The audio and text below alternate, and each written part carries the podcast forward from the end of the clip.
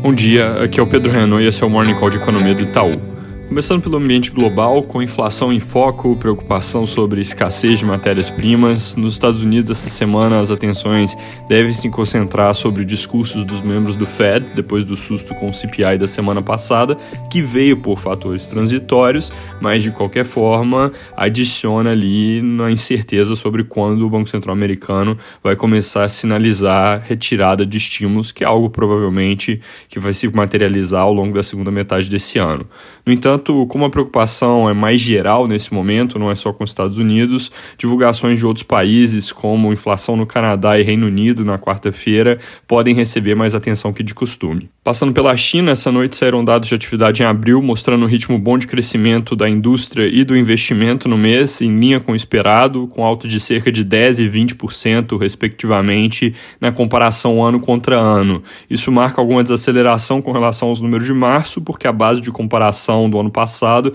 vai deixando de ser tão deprimida. Varejo, no entanto, surpreendeu para baixo, veio com alta de 18%, enquanto o esperado era 25%, com uma moderação que foi disseminada entre as diversas linhas, mas que parece algo temporário, dado que o mercado de trabalho por lá continua melhorando. Aqui no Brasil, a semana começa com um noticiário relativamente vazio na política. Vale destacar apenas uma matéria da Folha dizendo que nas próximas semanas o governo vai anunciar em etapas um pacote de ajuda a caminhoneiros, que, segundo o jornal, entre outras coisas, tem a possibilidade de trazer algum mecanismo para amenizar flutuações do preço de combustível na ponta do caminhoneiro. Não preciso nem dizer, o mercado vai acompanhar de perto esse ponto, tanto no quesito de manter a Petrobras livre de interferência, quanto no ponto de que não tem espaço fiscal para o governo criar gasto adicional de forma sustentável.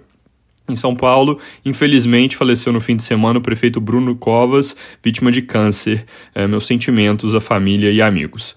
Mudando para a agenda econômica, próximos dias por aqui também devem ser vazios e o destaque da semana tende a ser o IGP 10 de maio, que acabou de sair mostrando alta de 3,4%, enquanto o consenso era para uma alta de 2,72%, um número bem forte, então, com alta de 4,2% no componente de preços de atacado por causa da nova alta de commodities agrícolas, que inclusive tem tudo a ver com essa história de inflação global. No ano contra ano, o IGP-10 se encontra agora em quase 36% e adiciona então um componente doméstico importante para essa história que eu mencionei no início. Para terminar, também vale comentar dentro da família IDAT, que são nossos indicadores proprietários é, que estão sendo divulgados, que o nosso indicador diário de atividade registrou na semana passada o maior patamar desde o início da pandemia, mostrando um agregado de indústria, serviços e comércio que se encontra cerca de 4% acima do início do isolamento em março do ano passado.